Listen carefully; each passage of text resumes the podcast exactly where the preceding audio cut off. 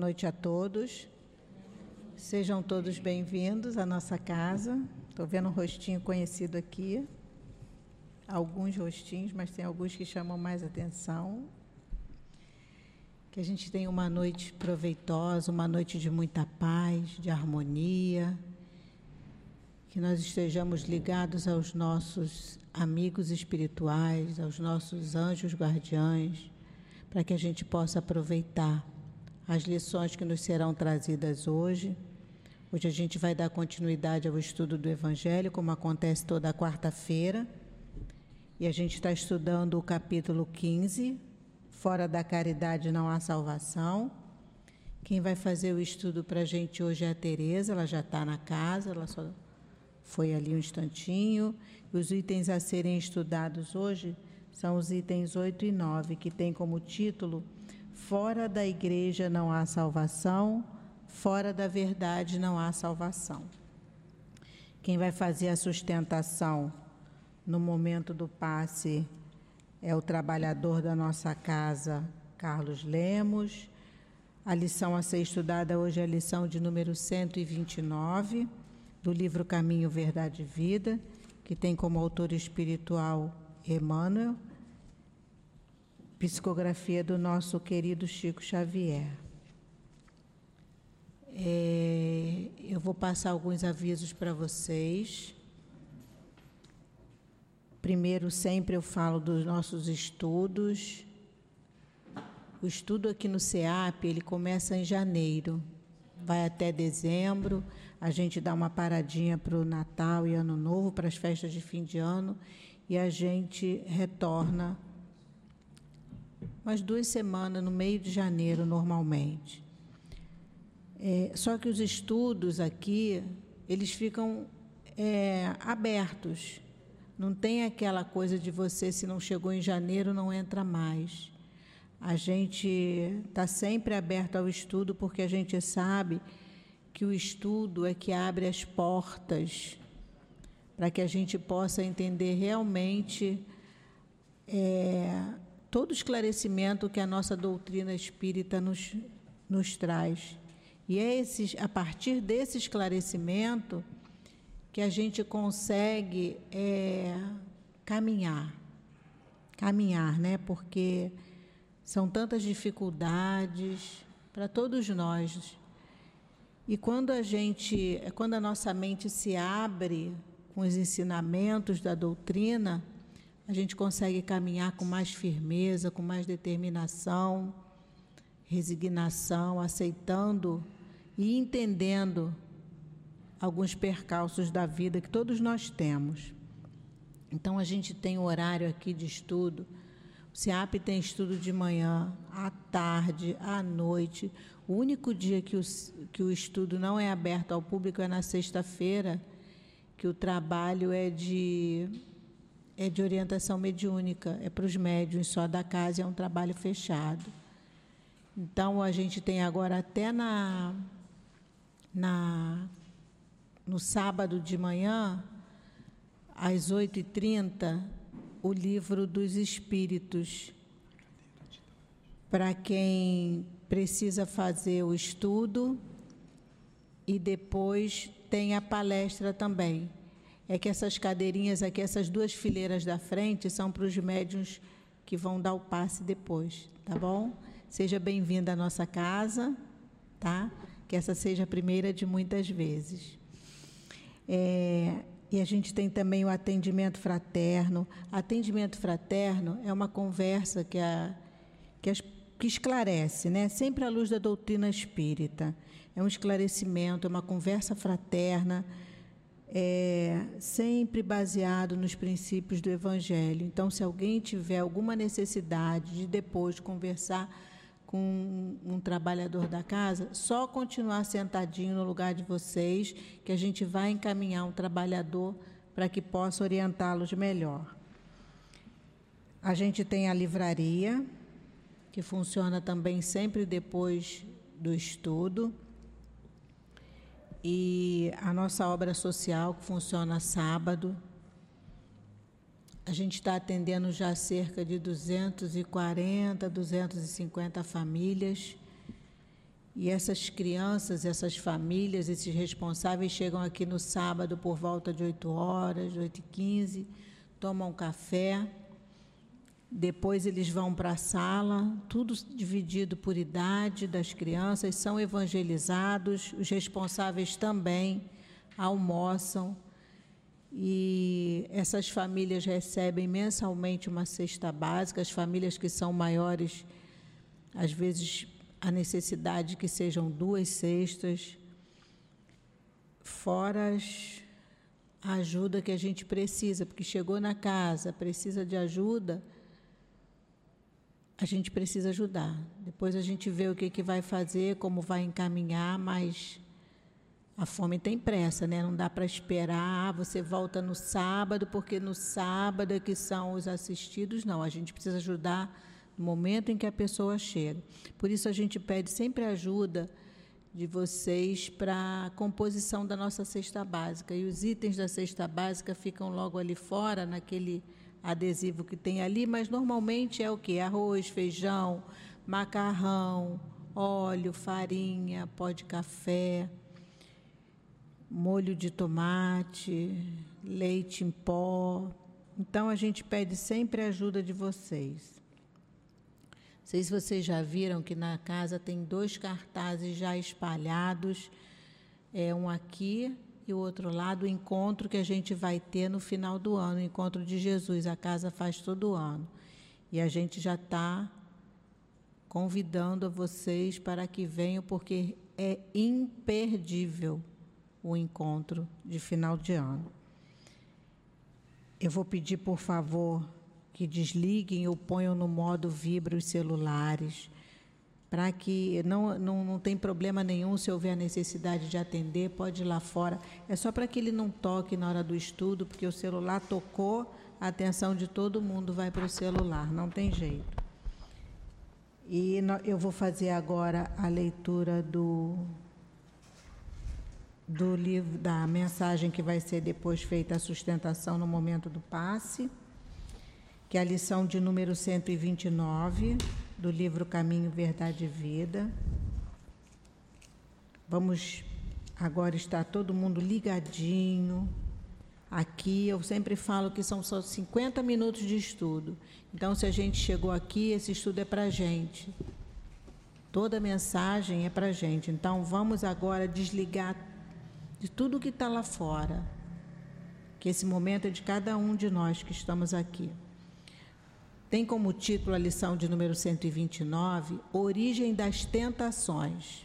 E Emmanuel traz um versículo que diz assim: Mas cada um é tentado quando atraído e engodado pela sua própria concupiscência. Está no Evangelho de Tiago, capítulo 1, no versículo 14. E Emmanuel nos traz esse versículo da seguinte forma: Geralmente, ao surgirem grandes males, os participantes da queda imputam a Deus a causa que lhes determinou o desastre.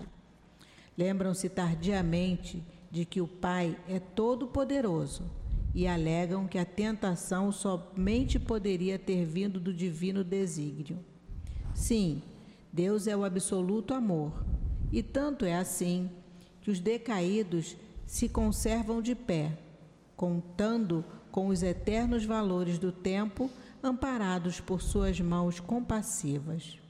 As tentações, todavia, não procedem da paternidade celestial.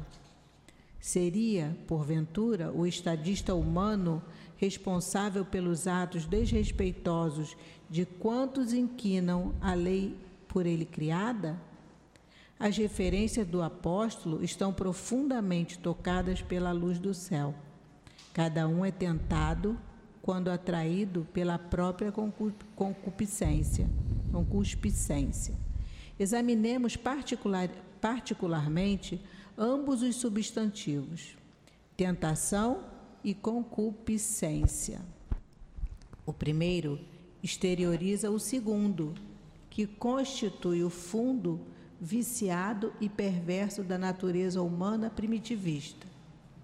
Ser tentado é ouvir a malícia própria é abrigar os inferiores alvitres de si mesmo, porquanto, ainda que o mal venha do exterior, somente se concretiza e persevera se com ele afinamos na intimidade do coração. Finalmente, destaquemos o verbo atrair. Verificaremos a extensão de nossa inferioridade pela natureza das coisas e situações que nos atraem. A observação de Tiago é roteiro certo para analisarmos a origem das tentações. Recorda-te de que cada dia tem situações magnéticas específicas. Considera a essência de tudo que te atraiu no curso das horas e eliminarás os males próprios, atendendo ao bem que Jesus deseja.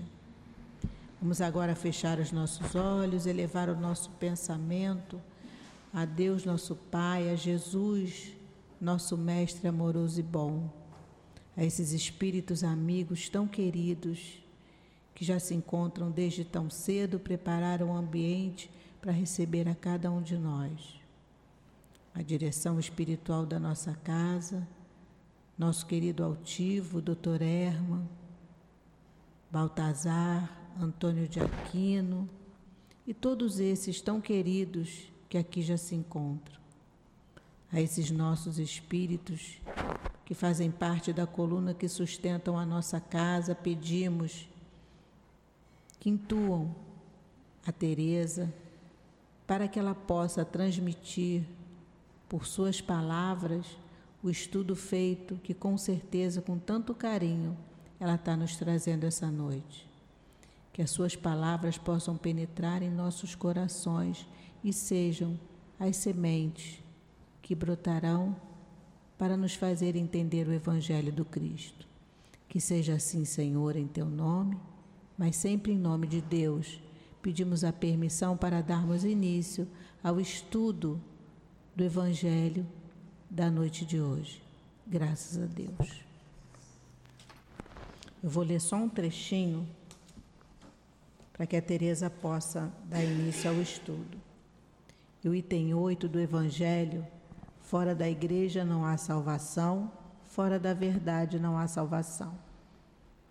Enquanto a máxima fora da caridade não há salvação, apoia sobre um princípio, apoia-se sobre um princípio universal, abrindo a todos os filhos de Deus o acesso à felicidade suprema, o dogma fora da igreja não há salvação, apoia-se numa fé especial em dogmas particulares e não sobre a fé fundamental em Deus e na imortalidade da alma, que é comum a todas as religiões. Ele é exclusivo e absoluto. Em vez de unir os filhos de Deus, ele os divide. Em lugar de induzi-los ao amor por seus irmãos, ele mantém e aprova a animosidade entre os seguidores dos diferentes cultos que consideram uns aos outros como malditos na eternidade, sejam eles parentes ou amigos neste mundo desconhecendo a grande lei de igualdade diante do túmulo. Ele os separa no cemitério. Então, eu vou passar agora a palavra para a Tereza. Vai até 7h50. Tá bom. Tá bom, Tereza? Bom estudo. Obrigada. Tá bom, Tiago, aqui? Bom, boa noite, boa noite pessoal que está em casa. Acho que está um pouco alto que eu estou ouvindo eco, né? É, Queria agradecer a oportunidade de estar aqui mais uma vez. É engraçado porque há uns dias atrás, há cerca de um mês atrás, é, eu fui chamada também para fazer um estudo num centro em Nova Iguaçu e o tema era Fora da Caridade Não há Salvação. E eu cheguei a elaborar algumas coisas, mas é, ficou ruim porque era uma sexta-feira à noite e eu tinha até tinha o compromisso de vir aqui no sábado de manhã pedi que é, trocassem e eu fizesse um outro estudo e aí há, cerca de uma semana atrás fui pegar é, o tema do dia de hoje e vi que se tratava do mesmo tema então eu falei é de fato eu estou precisando estudar esse capítulo, estudar sobre é, essa, essa máxima, né? Fora da caridade não há salvação. E como tudo a gente vai entendendo depois dos desígnios de Deus, é, eu pude ter a felicidade, né, a bênção de ter um, um dos diálogos interreligiosos mais bonitos que eu já experienciei. E eu vou contar por quê. É, eu começo a nossa, o nosso estudo de hoje dizendo, né, contando um pouco da, de uma passagem de Mateus que diz mais ou menos assim: E quando o Filho do Homem vier da sua glória, ele se assentará no seu trono, junto com todos os anjos, e na frente dele estarão reunidas todas as nações, e ele apartará as ovelhas dos bodes. Então dirá aos justos: passem à direita, porque lhes espera o reino fundado aqui nessa terra, enquanto os outros passarão à esquerda. E então é, o Senhor continua e fala: Porque tive fome e me deram de comer, porque tive sede e me deram de beber, porque fui forasteiro e me acolheram, porque fiquei doente e foram me visitar, porque fiquei nu e me vestiram. Então os justos perguntaram: Senhor, quando é que nós fizemos tudo isso por ti? E ele então responde: Porque todas as vezes que fizeres a um desses pequeninos, é a mim mesmo que estarás fazendo. E no mesmo diálogo ele, diz, ele vai dizer aos, aos, aos que passaram à esquerda: Apartai-vos de mim, Malditos para o fogo eterno, preparado para o diabo e seus anjos, porque tive fome, não me deram de comer, porque tive sede, não me deram de beber. Toda a negação. E então eles perguntaram: Senhor, mas quando nós te negamos fazer tudo isso? E ele e o Senhor responde: porque todas as vezes que deixaram de fazer a um desses pequeninos, é a mim que deixaram de fazer. E então, aos justos estará reservado a vida eterna, enquanto aos outros o castigo. O que, que Jesus nos diz, né, nos conta nessa parábola? Fica claro aqui que toda a moral dele se resume em duas coisas: na caridade e na humildade. Né? Essa cena que eu acabo de contar é a cena tão conhecida por nós de ser o juízo final. O momento em que se irá decidir né? quem vai para o céu e quem, e quem vai para a danação, vamos colocar assim, né? para a condenação. E por que que é, nessa cena que eu acabo de falar, eu vejo claramente que o juiz, né, ele não pergunta é, sobre quem era rico, quem era pobre, ele não pergunta quem era preto, quem era branco, quem tinha dinheiro, quem não tinha, qual era a religião ou o lugar que eles frequentaram. Ele apenas afirma e pergunta, né? O que, fi, o que fez, fizestes aos seus irmãos? Se fizeram bem, se atenderam bem aos seus irmãos, passem à direita. Caso contrário, passem à esquerda, né? Vocês que foram duros com eles. Então a gente vê que Jesus coloca a caridade como a principal virtude, porque ela contém todas as outras, né? Na caridade a gente contém, a gente encontra a humildade, a mansidão, a bondade, a indulgência, o perdão. E aí também no Evangelho de Mateus a gente encontra uma passagem muito interessante que fala sobre o mandamento maior. E aí só para a gente contextualizar, né? Porque a Bíblia, ela, é, para a gente entender, para a gente aprender a ler a Bíblia, a gente tem que entender sobre os temas, sobre os grupos que dominavam na época. Então, só para ficar claro, os fariseus, haviam dois grandes grupos religiosos, os fariseus e os saduceus. Os fariseus eram esse grupo mais ligado à vida religiosa, enquanto os saduceus tinham aquele pilar mais da política. Então, na passagem de Mateus fala assim: "E os fariseus, sabendo que ele fizera emudecer os saduceus, reuniram-se no mesmo lugar." E um deles pergunta: Mestre, qual é o maior mandamento? Então Jesus responde: Amará teu Deus sobre todas as coisas, de todo o teu coração, de toda a tua alma e de todo o teu espírito. E aí Jesus continua: O primeiro, o segundo, semelhante ao primeiro, é amarás ao teu próximo como a ti mesmo. Disso depende toda a lei e os profetas. Olha lá, disso depende toda a lei e os profetas. Ou seja, Cristo também fala: Não vim destruir a lei, vim fazer que os homens a cumpram.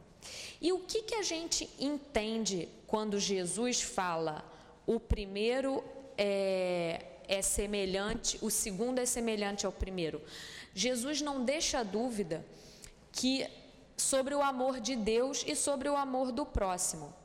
Ou seja, não, não se pode amar verdadeiramente o próximo sem amar a Deus. Isso também está contido na epístola de João, né, na carta de João, não no evangelho de João. Aquele que não ama, aquele que não não conhece a Deus, aquele que não ama não conhece a Deus porque Deus é amor. É até o um nome né, de uma igreja evangélica que tinha um, um arco-írisinho, Deus é amor. E aí na mesma epístola, João continua: se alguém afirmar eu amo a Deus, mas odeia o irmão, é mentiroso, porque não se pode amar a Deus a quem não vê, se eu não amar ao meu irmão a quem eu vejo. Olha aí o que está escrito na Bíblia.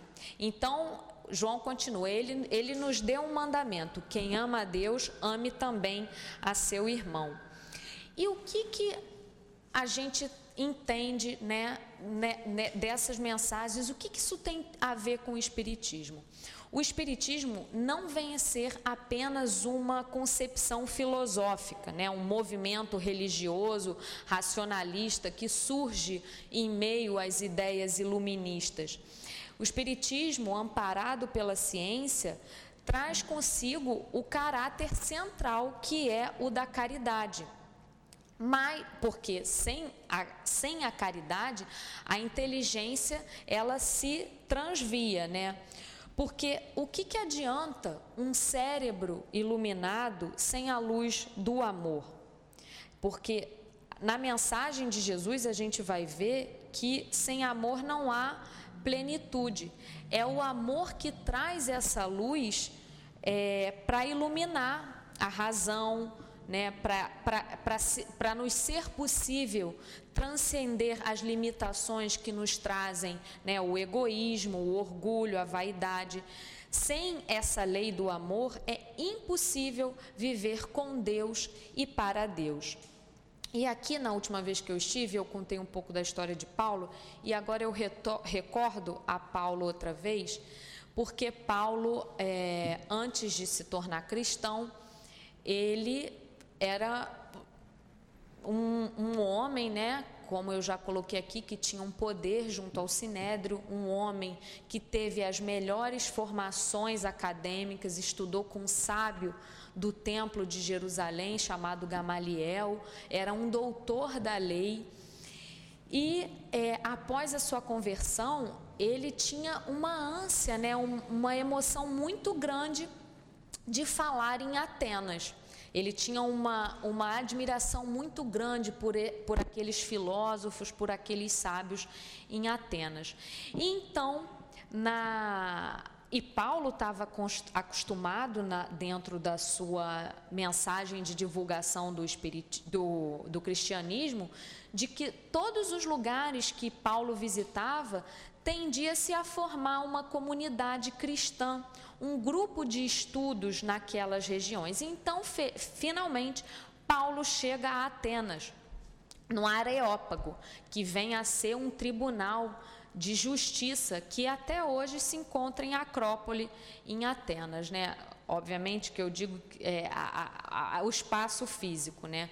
Então Paulo chega nesse Areópago para falar para aqueles sábios, para aqueles filósofos, para aqueles homens estoicos que ele tanto admirava, e Paulo lida com um sentimento de frustração gigante, porque nenhum daqueles homens para prestar atenção no que Paulo falava.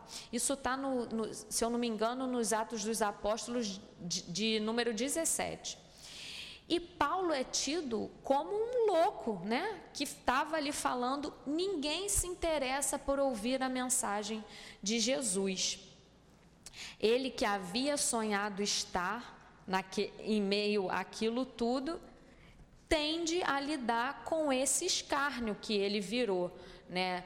É, até na, na passagem está dizendo assim: E fui-lhes falando, varões atenienses, fui-lhes falando e passei direto, porque ele não tem a recepção por parte deles.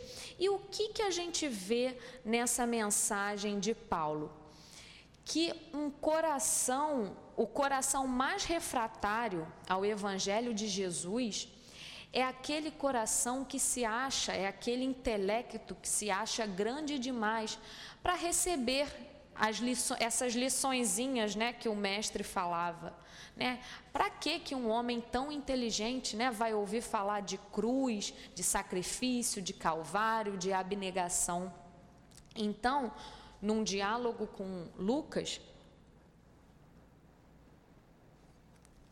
ele aprende que esse coração cristalizado nessa presunção de ser grande demais não vai ser capaz, por mais que tenha toda a inteligência e sabedoria do mundo, não vai ser capaz de entender a mensagem de Jesus se não tiver a humildade. Porque a gente também vai ver no Evangelho de Jesus que o reino dos céus é para os pequeninos. Só se aproxima dele quem é pequenino.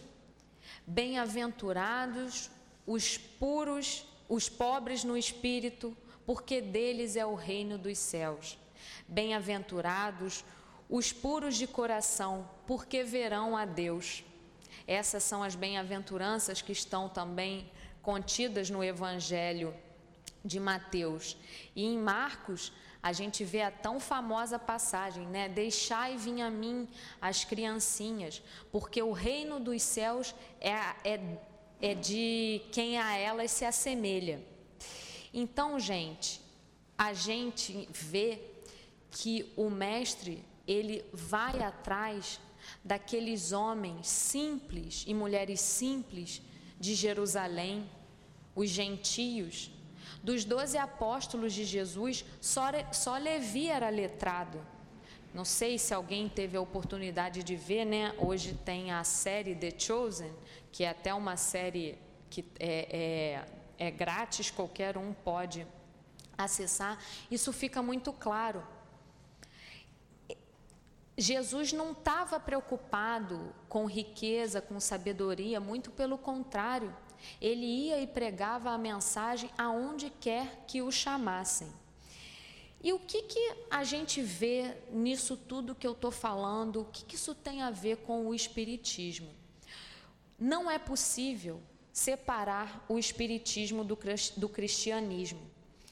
O Espiritismo ele não veio substituir aquilo que já tinha sido feito, porque sabemos que pela inteligência divina e em sua perfeição, Todos os caminhos que vieram antes da vinda do Senhor foram necessários. Então não é possível, a gente tem a Bíblia Sagrada, a gente tem a Torá, a gente tem o Evangelho segundo o Espiritismo. Nós espíritas não temos a desculpa de que não nos foi possível chegar à mensagem de Jesus.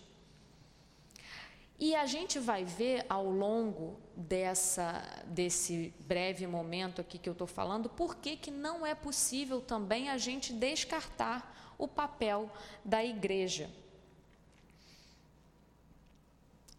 E até eu coloco aqui uma parte né, que está no livro dos médiuns para quem discorda dessa, dessa afirmativa né, que eu acabei de falar, e a gente sabe que o livro dos médiuns foi codificado por Kardec. E ele fala assim: a bandeira que desfraudamos bem alto, ou seja, né, a bandeira que sustentamos ao vento, é a do espiritismo cristão e humanitário.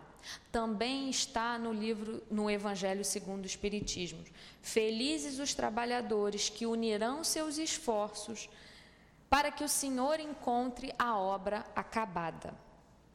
E aí chegou nos dois itens que me foi é, me foi designado falar, que é o fora, primeiro é o fora da igreja, não há salvação, e o fora da caridade, não há salvação.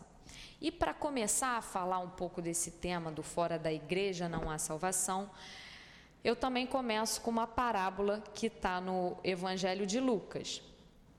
E então, eis que se levanta, eu estou falando mais ou menos uma linguagem, contando com as minhas palavras para não ficar aquilo de tão ao pé da letra, mas a Bíblia que eu faço todas as pesquisas é a Bíblia de Jerusalém. Eu sempre falo dela porque é um trabalho muito importante é, que foi organizado, né? Ela é de Jerusalém porque ela é da escola de Jerusalém, não é porque é de Jerusalém, Israel. É da escola de Jerusalém, que eu acho que, se eu não me engano, fica na França.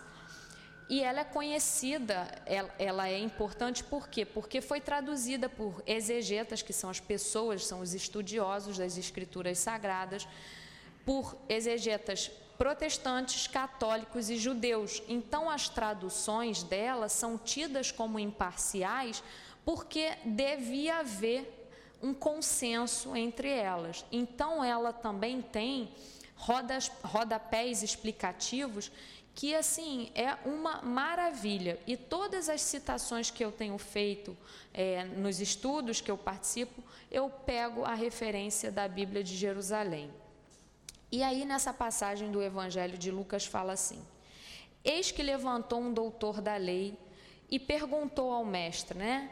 Mestre, o que eu farei? O que deve, deve eu fazer, eu devo fazer para alcançar a vida eterna?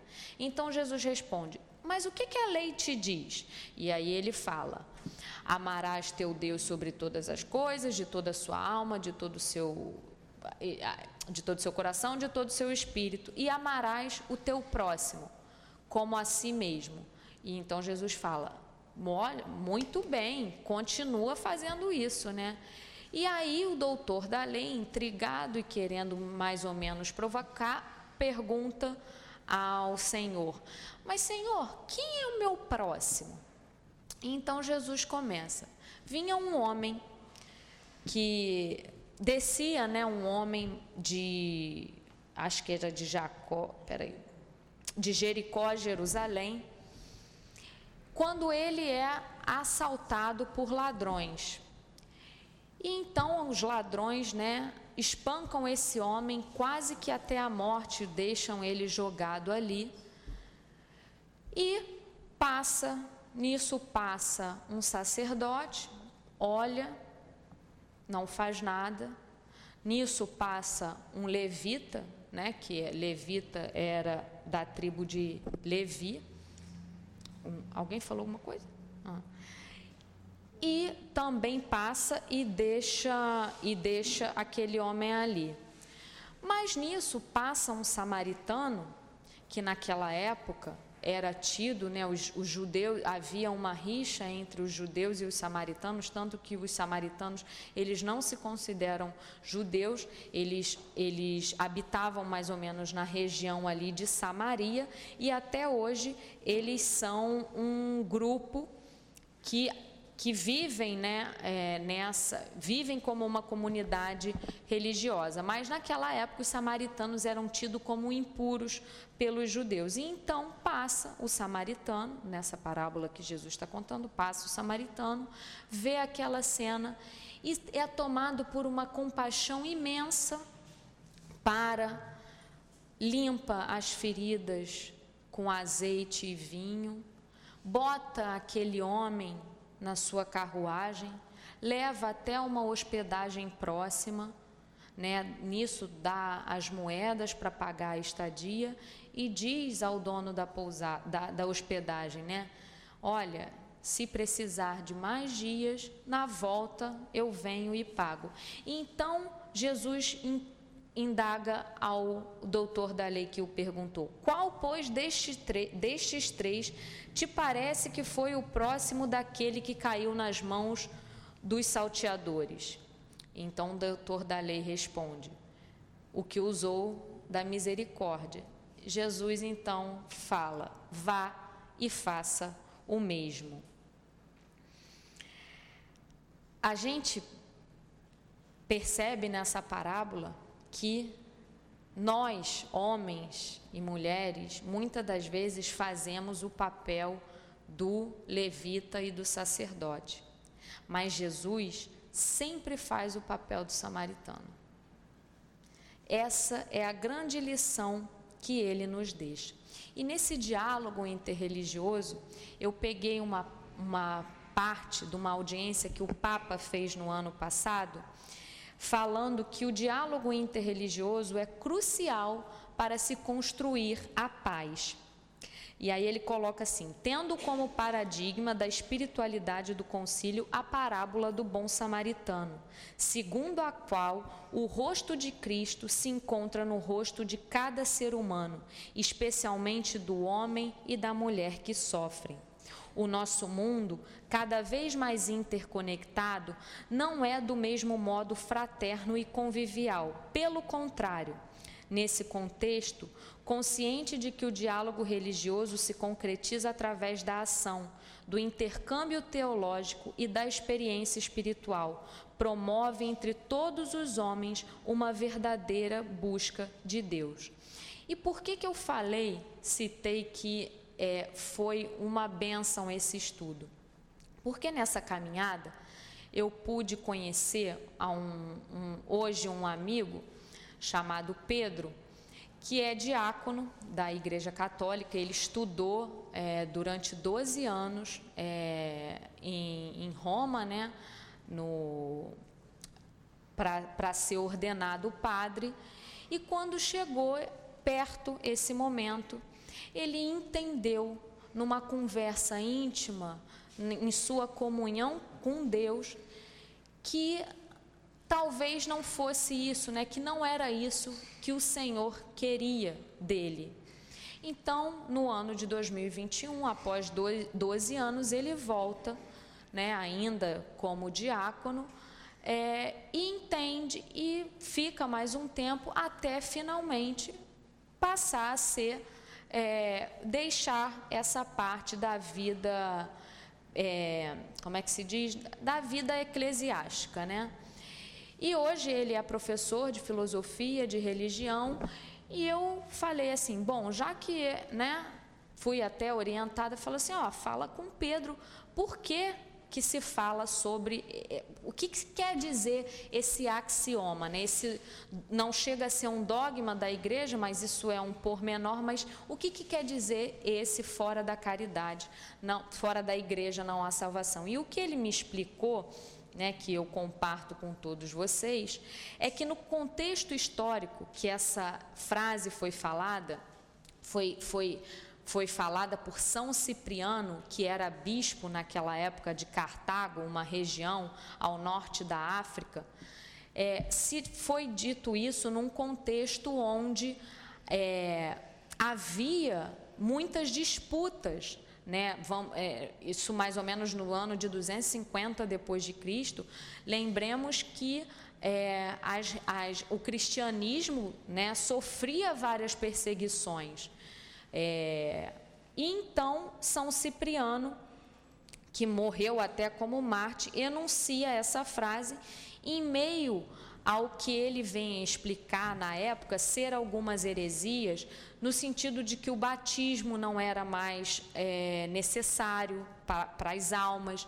Muitos homens apostatavam, ou seja, abandonavam a sua fé em meio à perseguição do cristianismo. Então, que é, Cipriano né, o bispo de Cartago, faz essa frase na tentativa de manter a unicidade da igreja, né?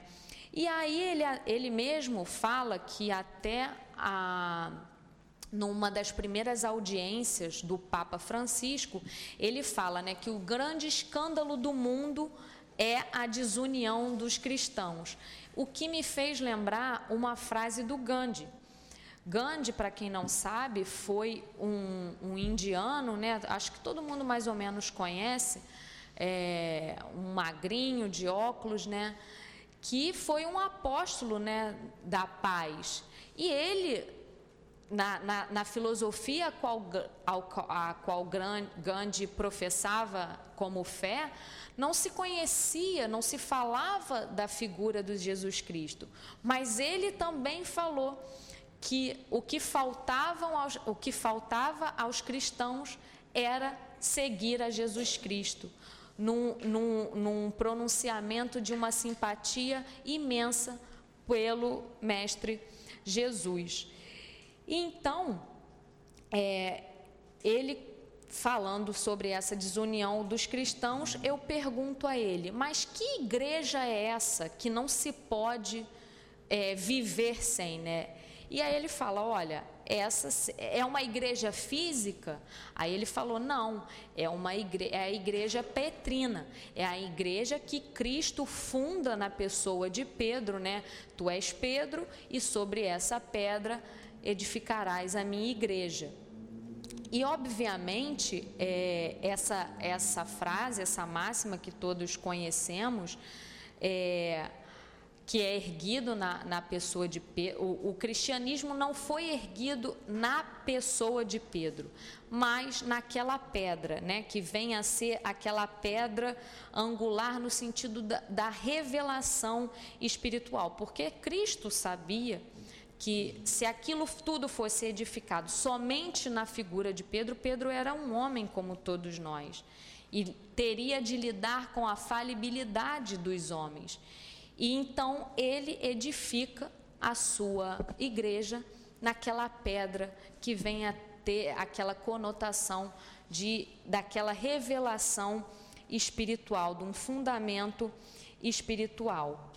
E então, é, essa passagem, na qual a gente pode dizer que é fundado o cristianismo, a gente não tem como conhecer a história do cristianismo sem conhecer essa igreja fundada por Pedro, que é mais ou menos o que eu vou tentar falar aqui. E no livro é, do Leon Denis, chamado Cristianismo e Espiritismo, ele fala assim: os primeiros apóstolos limitavam-se a ensinar a paternidade de Deus e a fraternidade humana. Demonstravam a necessidade da penitência, isto é, da reparação das nossas faltas. Essa purificação era simbolizada no batismo, prática adotada, adotada pelos essênios, dos quais os apóstolos assimilavam ainda a crença na imortalidade e na ressurreição, isso é, na volta da alma à vida espiritual, à vida do espaço.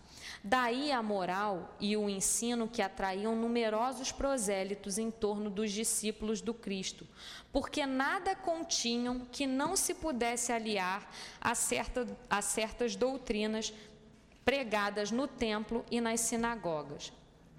E Leão Denis continua. Com Paulo e depois dele, novas correntes se formam e surgem doutrinas confusas no seio das comunidades cristãs Sucessivamente, a predestinação e a graça, a diversidade do Cristo, a queda e a redenção, a crença em Satanás e no inferno serão lançados nos espíritos e virão alterar a pureza e a simplicidade ao ensinamento do Filho de Maria.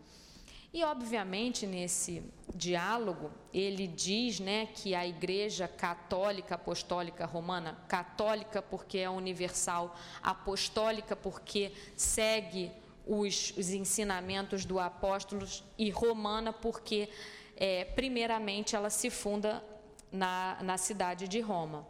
E os sete sacramentos que a igreja tem, né, que começam com o batismo, são necessários para a salvação. E aí então eu pergunto a ele, mas Pedro, ué, e quem não é da igreja católica não pode se salvar?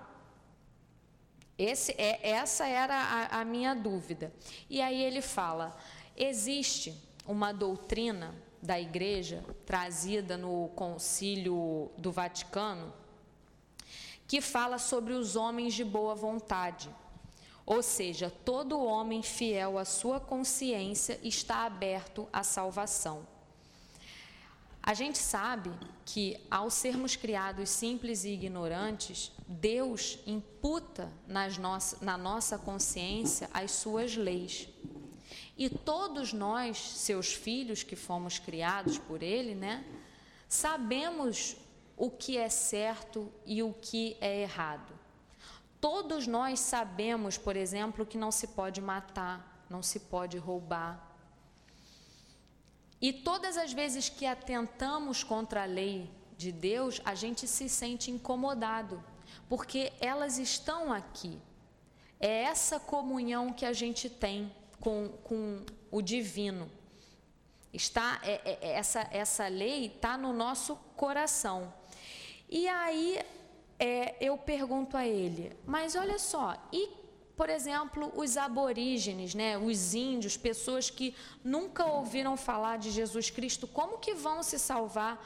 Ou os ateus, porque o próprio Papa falou algo do tipo: mais vale um bom ateu do que um mau cristão.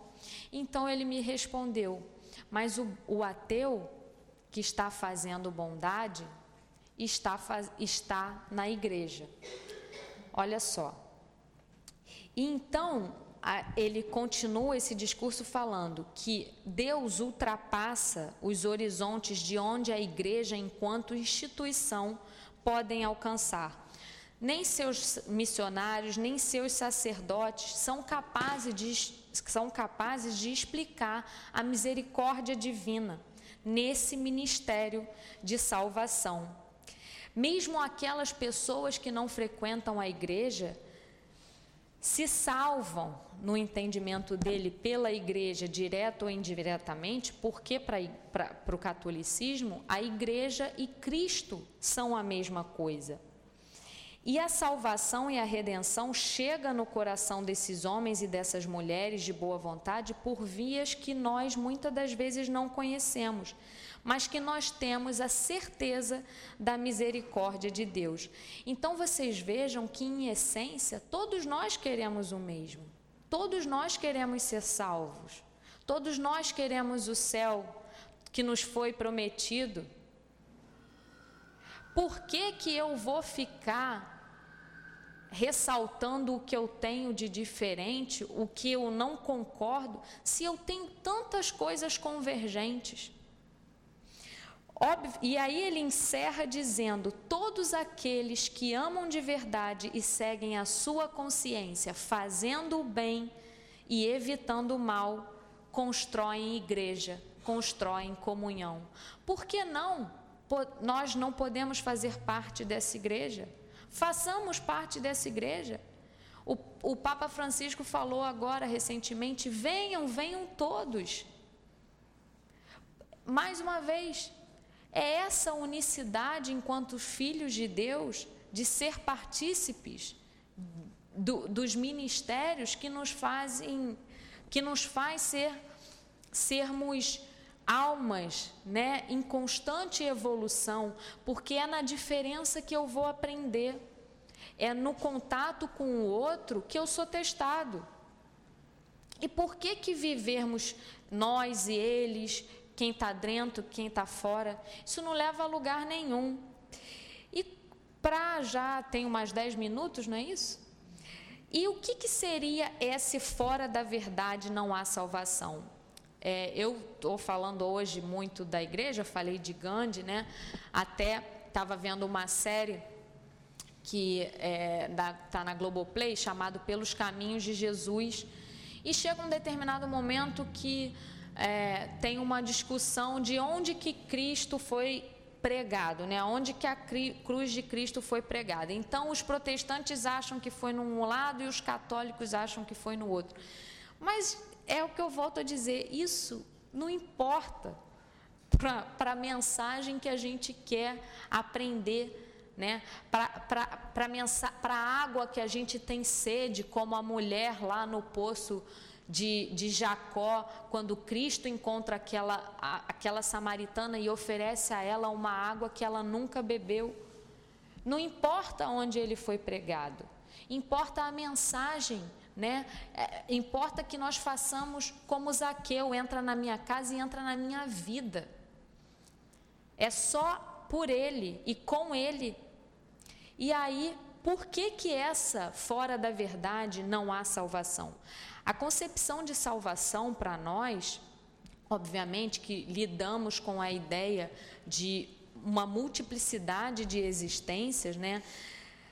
Ele, ela vai ser vai estar tá ligada à evolução do espírito, à autoiluminação. Por muitas vezes, por uma incompreensão do evangelho, a gente acha que a salvação está ligada intimamente a frequentar uma instituição religiosa. E não é necessário não é nessa, desculpa, não é, é não é só é, isso que vai satisfazer o frequentar uma instituição religiosa, porque a gente já entendeu que o caminho por excelência para a salvação é Jesus. E por que Jesus? E como que Jesus nos deixa esse caminho por excelência? Pela caridade. A caridade é o melhor caminho para despertar no espírito o potencial do amor. A caridade traduzida aqui, entendida, não é só a caridade material, mas a caridade moral também, que se traduz no autocuidado, no auto-perdão, na autoiluminação.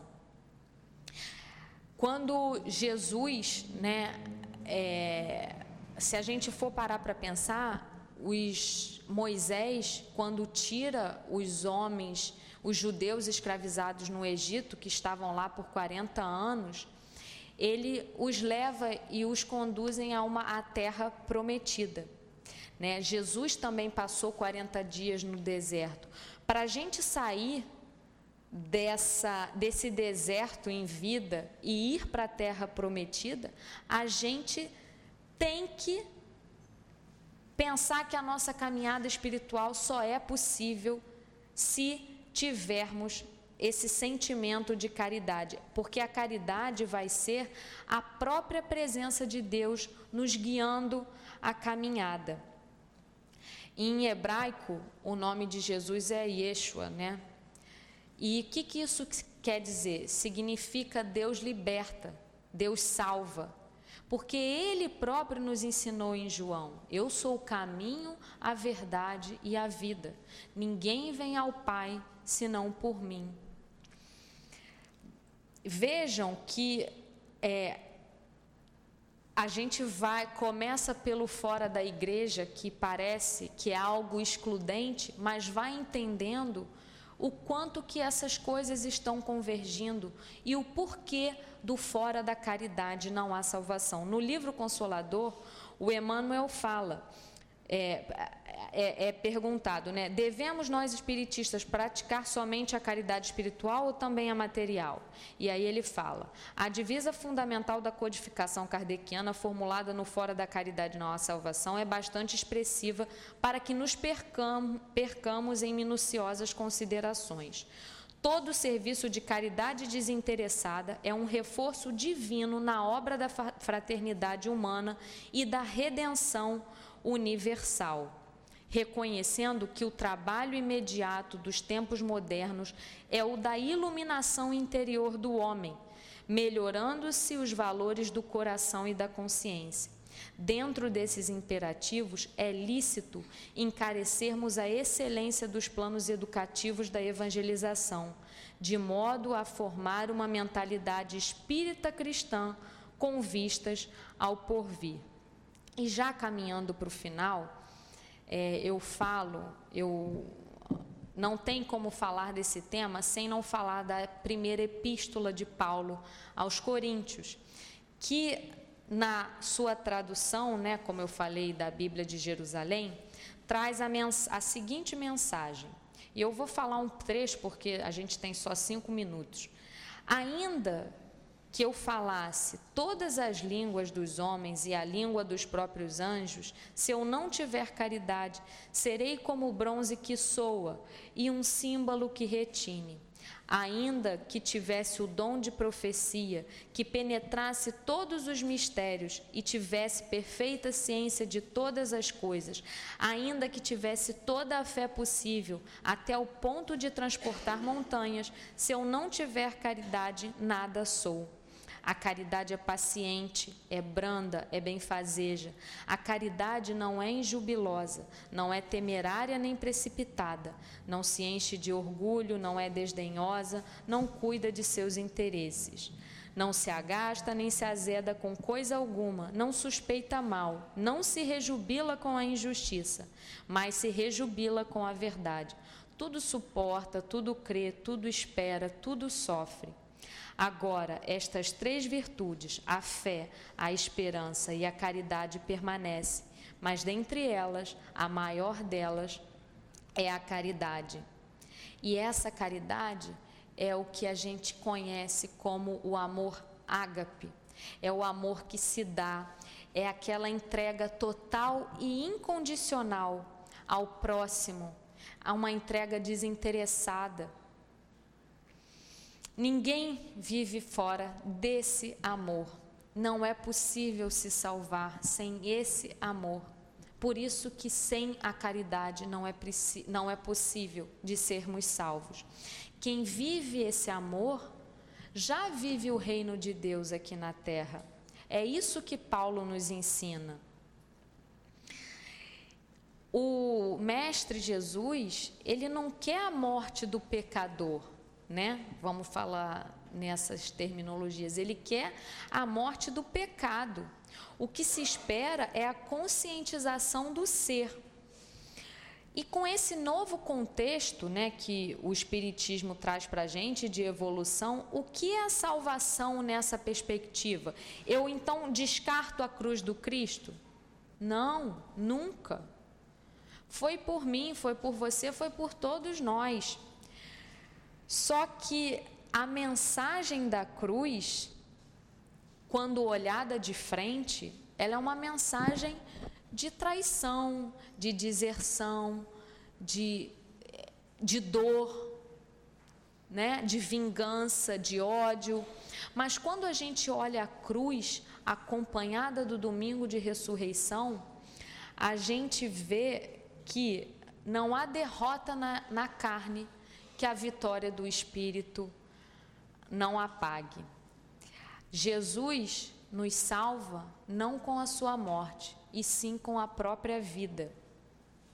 E agora, para encerrar, eu lhes deixo também uma mensagem de Pedro, que diz: Sobretudo, tendes amor ardente um pelos outros, porque só o amor é capaz de cobrir uma multidão de pecados. Muito obrigada, que a paz do Senhor esteja sempre conosco. Nós te agradecemos, Tereza, pelo estudo que você trouxe para a gente. Vamos passar agora para a segunda parte do nosso trabalho, momento do passe. Eu vou pedir, por favor, aos médios que se coloquem. Vocês que vão receber o passe, nesse momento, que é o momento de cada um de vocês, Vamos nos ligar aos nossos guias espirituais, a vocês que já receberam o passe na outra sala de tratamento, lembrando sempre que o trabalho continua aqui no salão. Pedindo a Deus, nosso Pai, a Jesus, nosso Mestre, nosso médico maior, a esses espíritos amorosos que prepararam o nosso ambiente, e que agora, através dos trabalhadores da nossa casa, dos nossos médios, vão transmitir a cada um de nós os fluidos necessários ao nosso refazimento. Que possamos estar abertos para recebermos, de acordo com o merecimento de cada um de nós, tudo o que for necessário para a nossa melhora. Que seja assim em nome de Jesus, mas sempre em nome de Deus, nosso Pai, pedimos a permissão para iniciarmos o trabalho dos passes, graças a Deus. Mas cada um é tentado quando atraído, engodado pela sua própria concupiscência, ou seja, pela cobiça, pelo apreço pelos bens materiais.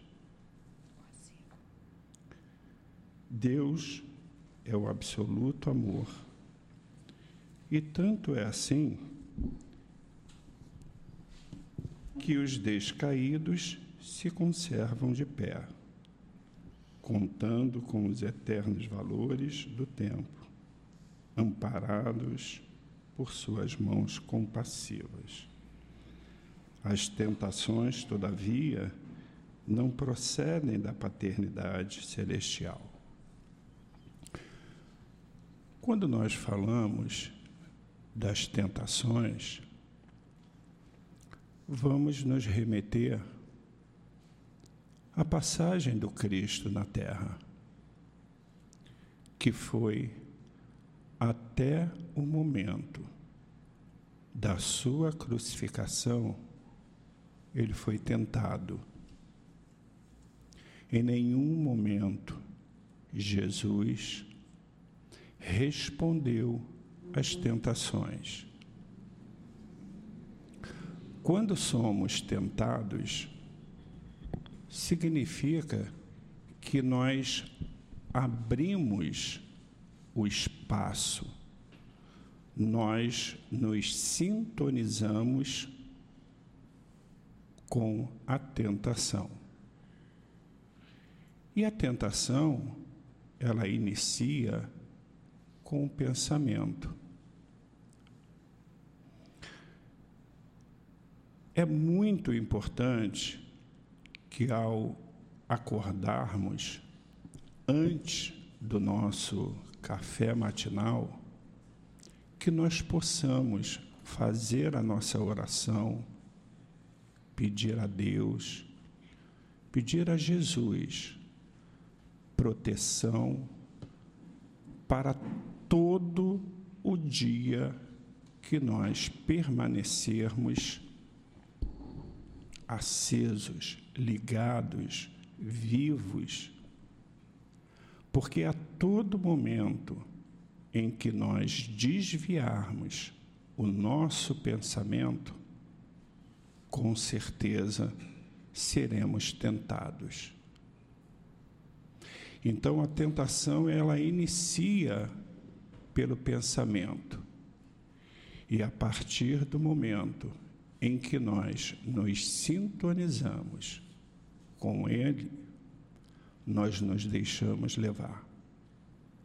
Seja no trânsito, aquela fechada que nós levamos, que se nós deixarmos o pensamento nos levar, nós vamos querer revidar, nós vamos buscar o que há de pior dentro da gente que nós tenhamos dentro dos nossos corações o amor, a fé e a certeza de que Jesus está ao nosso lado e com este pensamento não haverá a possibilidade de sermos tentados.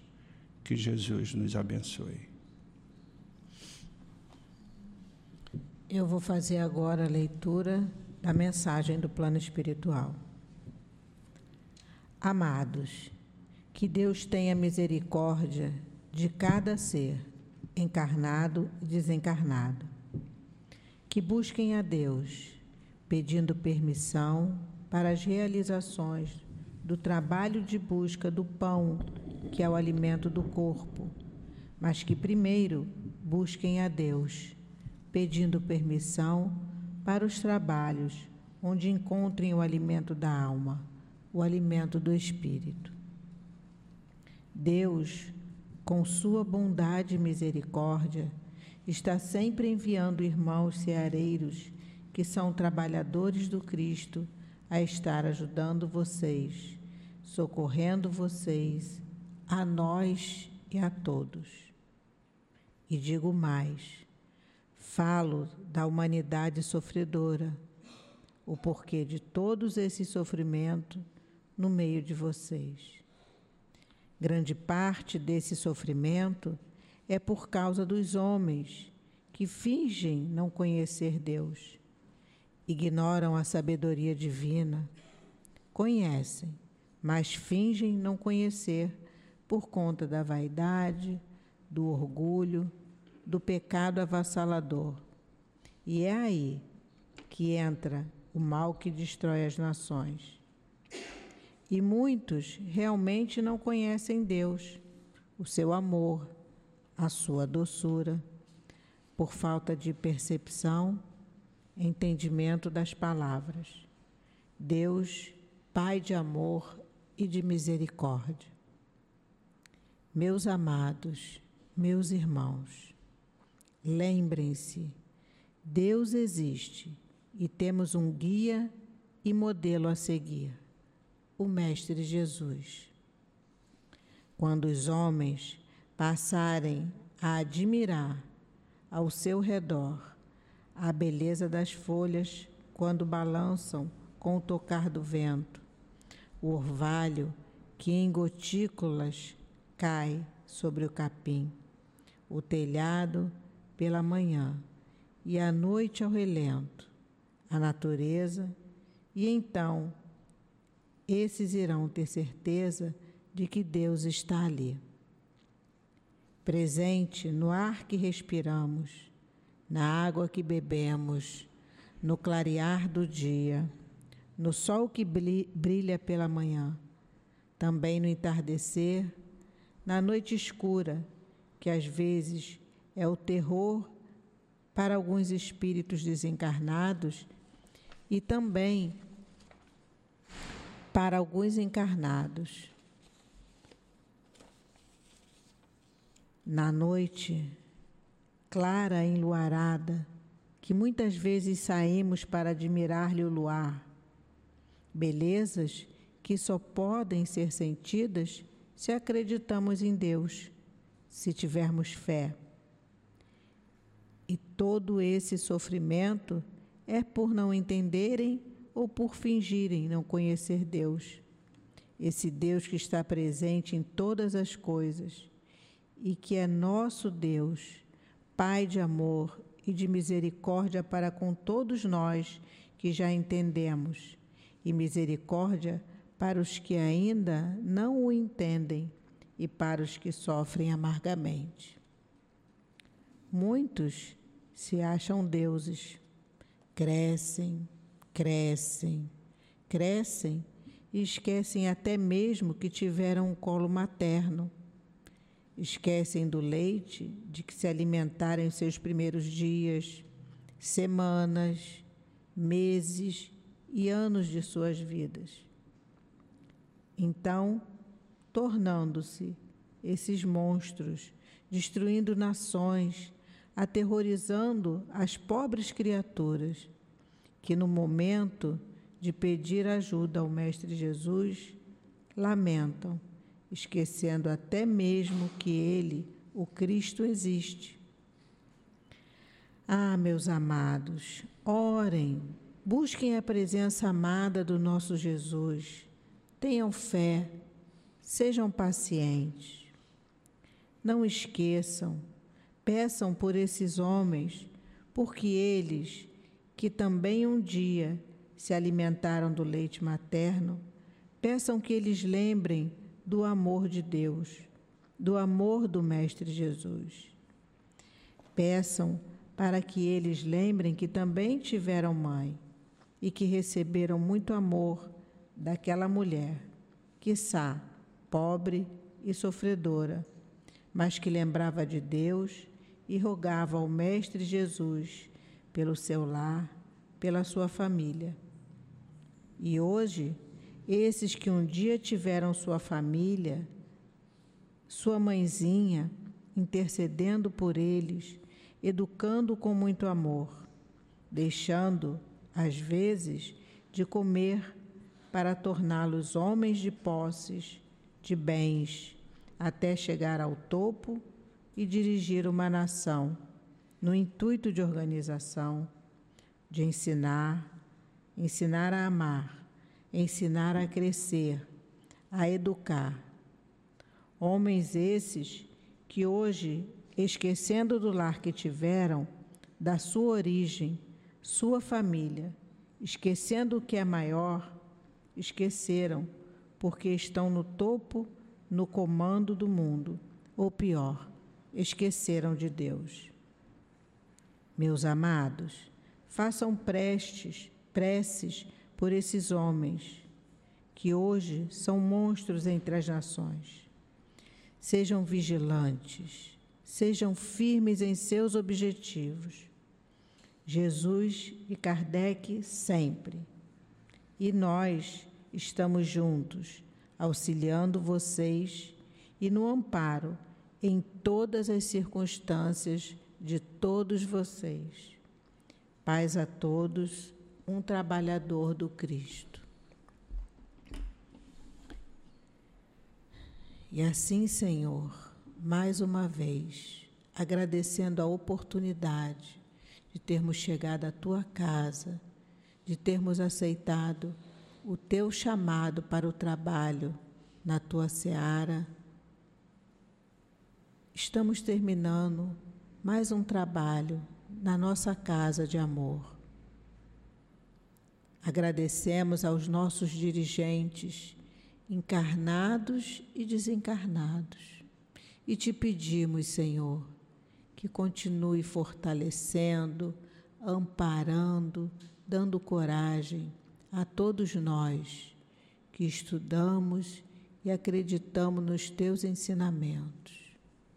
Que essa casa, Senhor, continue sendo um ponto de luz para esses nossos irmãos que aqui chegam necessitados de todo tipo de ajuda. Que possamos, Senhor, voltar aos nossos lares em paz e amparados em segurança. Que ao chegarmos aos nossos lares, possamos continuar com essa vibração amorosa que daqui estamos levando. Obrigada Altivo, Dr. Herman, Antônio de Aquino, obrigada a Kardec, Leon Denis e a todos esses espíritos que fazem parte da coluna da nossa casa. Que seja em nome de Jesus, mas sempre, acima de tudo, em nome de Deus, nosso Pai, que muito gratos te pedimos a permissão para darmos por encerrado o nosso trabalho de passe e o nosso estudo da noite de hoje. Graças a Deus.